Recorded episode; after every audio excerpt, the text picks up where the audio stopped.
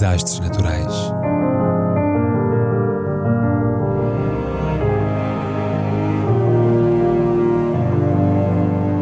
Por António Araújo.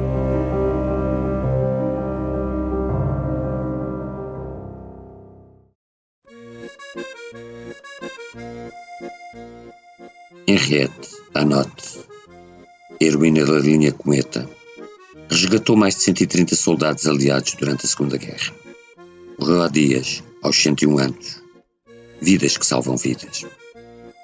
70 anos depois, quando a irmã e uma sobrinha dele a visitaram na Bélgica, ela tinha uma só pergunta.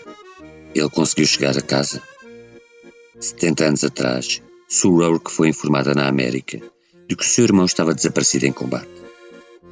O avião em que seguia fora abatido na Alemanha enquanto bombardeava Gelsenkirchen, um nó ferroviário nevrálgico da bacia do Ruhr. Ninguém sabia ao certo do paradeiro de A.C. Johnson, um jovem sargento de 20 anos, nascido no Tennessee. Os depósitos de combustível explodirem em chamas, o avião afastara-se da formação em que seguia e estava a cair a pique.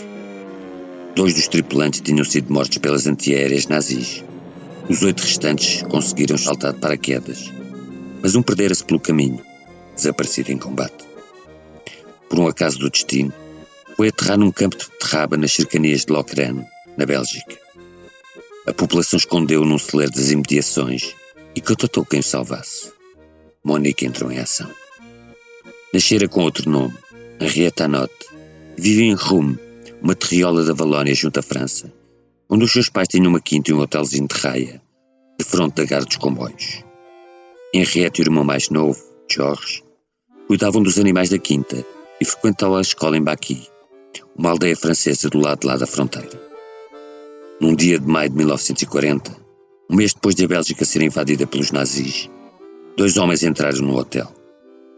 Eram ingleses, tinham-se perdido das suas unidades na evacuação caótica de Dunkerque e, talvez sabendo das simpatias anglófilas de Clovianot, um veterano da Primeira Guerra, vieram pedir-lhe ajuda.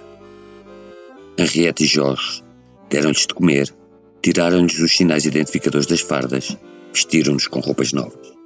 Depois, a matriarca Georgette disfarçou-os de comerciantes de carvão e passou com eles a fronteira, entregando-os aos bravos da resistência. Tempos envolvidos, outra visita. Um agente do MI9 encarregue da missão de resgatar pilotos abatidos nos céus de França e da Bélgica. Pediu a Clovis que lhe cedesse a filha para aquela missão espinhosa nas raias do impossível. Rapariga acabara o liceu há pouco, conhecia bem os guardas fronteiriços e podia passar por namorada dos pilotos abatidos. Tinha 19 anos, não hesitou um segundo.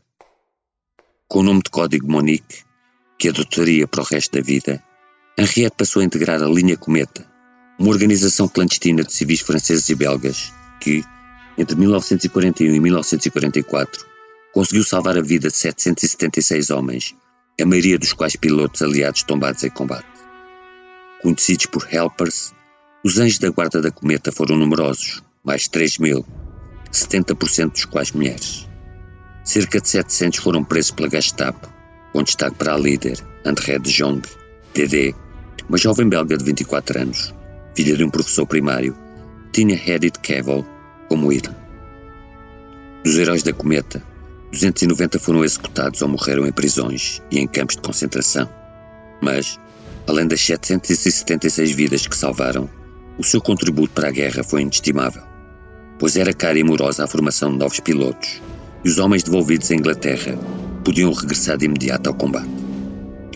Monique levava-os de comboio até Lille ou Paris e entregava-os aí à resistência, e os transportava depois através da neutral Espanha até Gibraltar onde eram levados para a Inglaterra.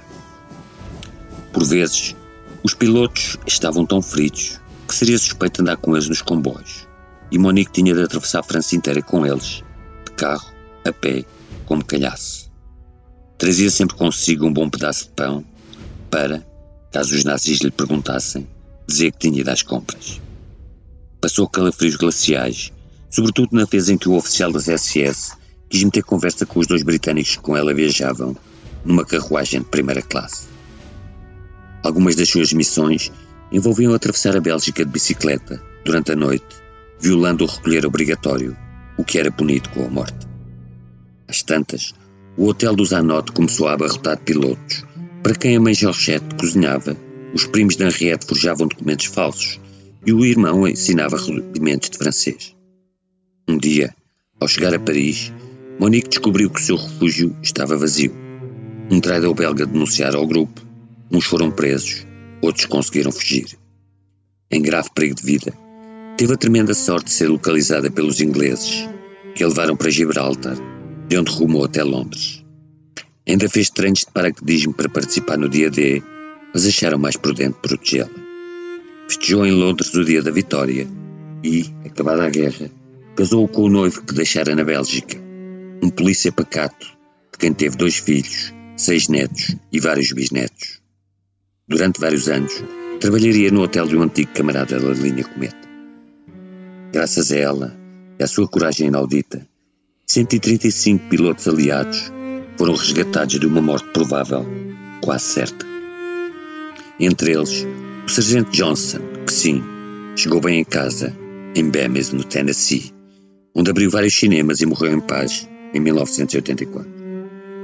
Acumulada de medalhas e homenagens, Monique morreu em Nivelle no passado 19 de fevereiro, com 101 anos. Até ao fim da vida, recebeu cartas de agradecimento dos filhos e netos dos que salvou. No cumprimento da divisa latina da linha Cometa, pugna quin percutias. Caso não saibam, significa luta sem armas, e é bom que a aprendam depressa.